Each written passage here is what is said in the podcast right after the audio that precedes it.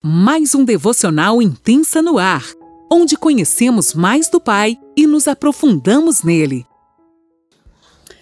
Bom dia, mulheres. Tudo bem com vocês? Olha eu aqui de novo.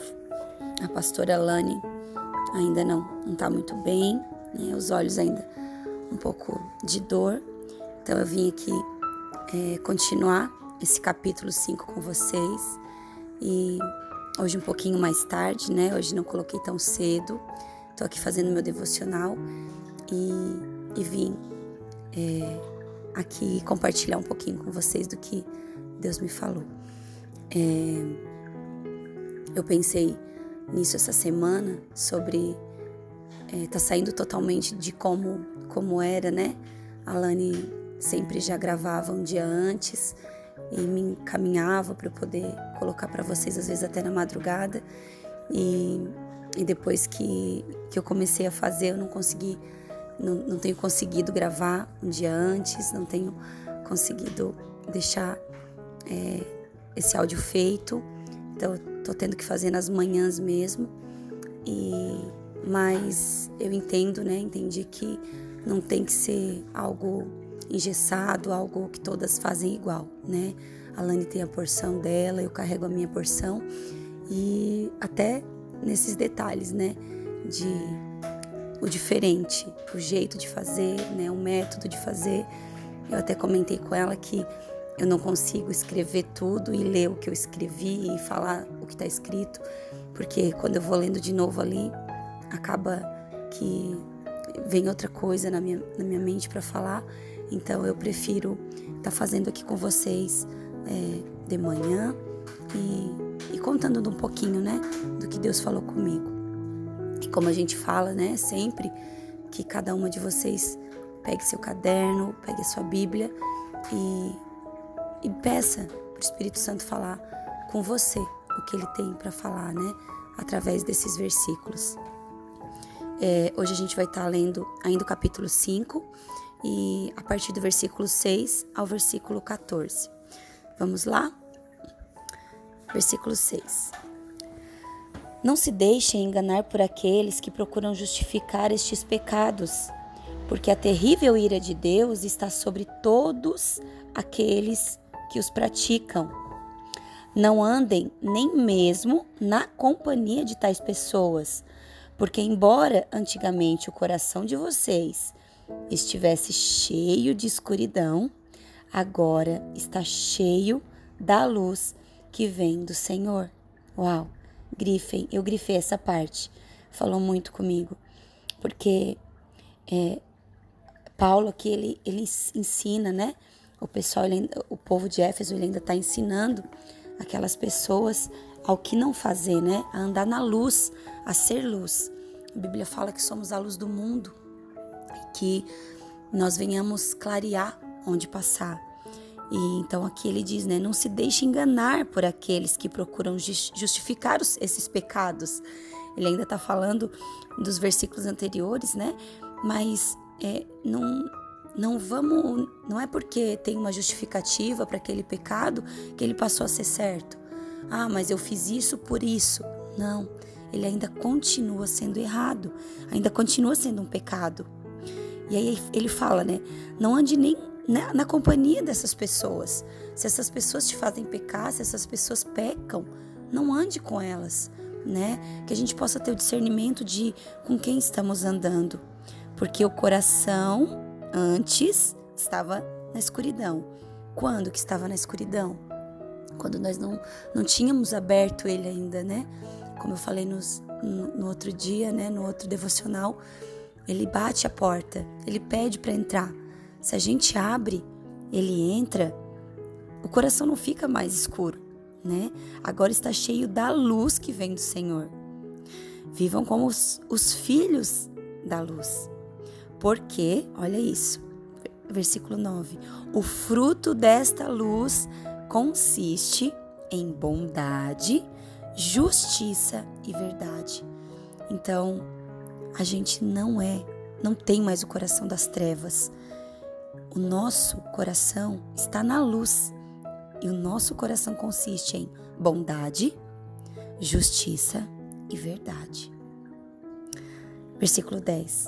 À medida que prosseguirem na vida, aprendam a discernir aquilo que agrada ao Senhor. Que possamos ter os ouvidos sensíveis, mais uma vez eu falo. Que os nossos ouvidos estejam limpos, sensíveis a ouvir e a discernir, Pai, nessa manhã. Limpa as nossas mentes, limpa os nossos ouvidos, Pai, que possamos discernir a tua voz e ver tudo aquilo, aprender a discernir aquilo que te agrada. Versículo 11: Não participem dos prazeres indignos do mal e das trevas, mas, em vez disso, tragam todas estas coisas para a luz. então, além de a gente não andar com eles, além de a gente não participar desses prazeres, a gente ainda tem que trazer essas pessoas para a luz. Não é o mundo que vai nos influenciar. Nós precisamos influenciar o mundo. Nós precisamos trazer eles a andar na bondade, na justiça e na verdade. Versículo 12. Seria até vergonhoso mencionar aqui estes prazeres das trevas aos quais os ímpios se entregam. Meu Deus, que não venhamos de maneira alguma participar desses prazeres. Versículo 13. Mas quando vocês expõem à luz aquilo que é oculto, torna-se visível, pois a luz torna visíveis todas as coisas. Uau!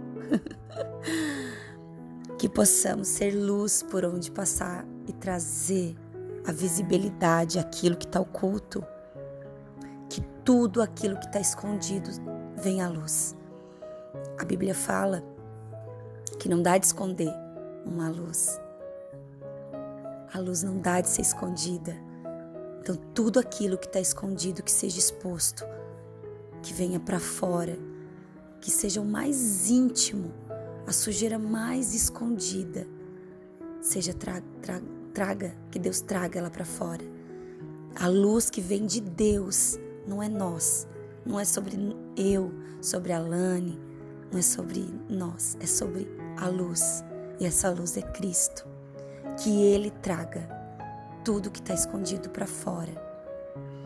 Que venhamos a despertar, que venhamos a não deixar nada escondido.